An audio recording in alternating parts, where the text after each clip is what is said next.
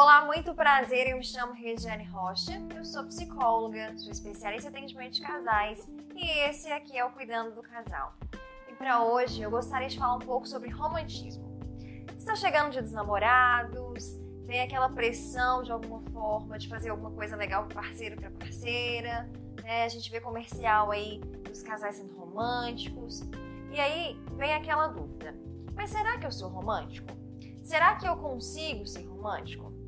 E eu quero nesse vídeo desmistificar que romantismo não é fazer atos grandiosos, atos extraordinários. O romantismo, ele é um gesto de agradar, de cuidar, de surpreender a outra pessoa.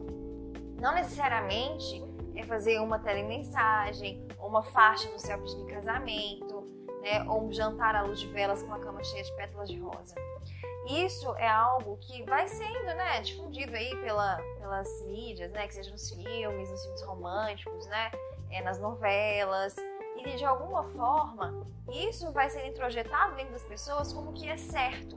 E algumas pessoas ficam assim para mim aqui no consultório, poxa, meu parceiro não é romântico, meu parceiro não consegue fazer isso igual o personagem X do filme faz, né? E eu quero deixar claro que é necessário começar a valorizar o que, que o outro consegue fazer como romântico. Que seja um recado que a pessoa deixa na sua carteira, que seja um dia que a pessoa leva uma garrafa de vinho, que seja um momento específico em que o casal passa junto à noite, tira um dia da rotina e vão, vão ao cinema. O romântico é tirar um tempo para o outro, realmente se dedicando para o outro e fazendo com que esse momento seja importante. E não necessariamente é só comemorar datas né, importantes como Dia dos Namorados, aniversário de casamento, não necessariamente só isso. Ser romântico também não precisa de datas especiais. Você pode levar uma, uma lembrancinha para o seu parceiro ou sua parceira qualquer dia do ano, isso não é um problema. Então, tentem entender o que é ser romântico para você.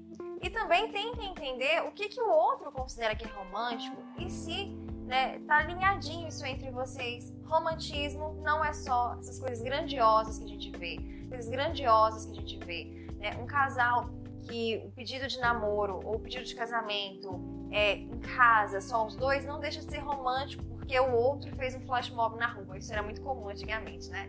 Então, o romantismo está nos pequenos detalhes. E muito pelo contrário, não é algo grandioso. É a ligação do casal e o que isso faz o outro sentir, que realmente, lá no fundo, torna o ato romântico. Então é isso, pessoal. Espero né, que eu tenha conseguido aí trazer um pouquinho de luz sobre esse tema para vocês, né, fazer vocês poderem repensar um pouquinho isso aí em casa. E no mais, não se esqueçam né, de se inscrever no canal, de curtir o vídeo, também não se esqueçam de curtir aqui, de clicar nesse sininho aqui para poderem serem lembrados sempre que sair um vídeo novo. E a gente se vê então na próxima semana, né, com o próximo tema. Esse mês eu quero falar um pouco sobre algumas características de sexualidade, de romantismo, né? O vídeo que eu falei sobre expectativas. Eu quero que esse mês a gente fale sobre coisas, pontos-chave de relacionamento, principalmente no mês que muitos casais vão poder aí, né, repensar o relacionamento, e comemorar esse dia, mas com uma cabeça de um jeito diferente, né? Com as próprias ideias do que é um bom relacionamento e sem o estereótipo social. Então é isso, a gente se vê semana que vem.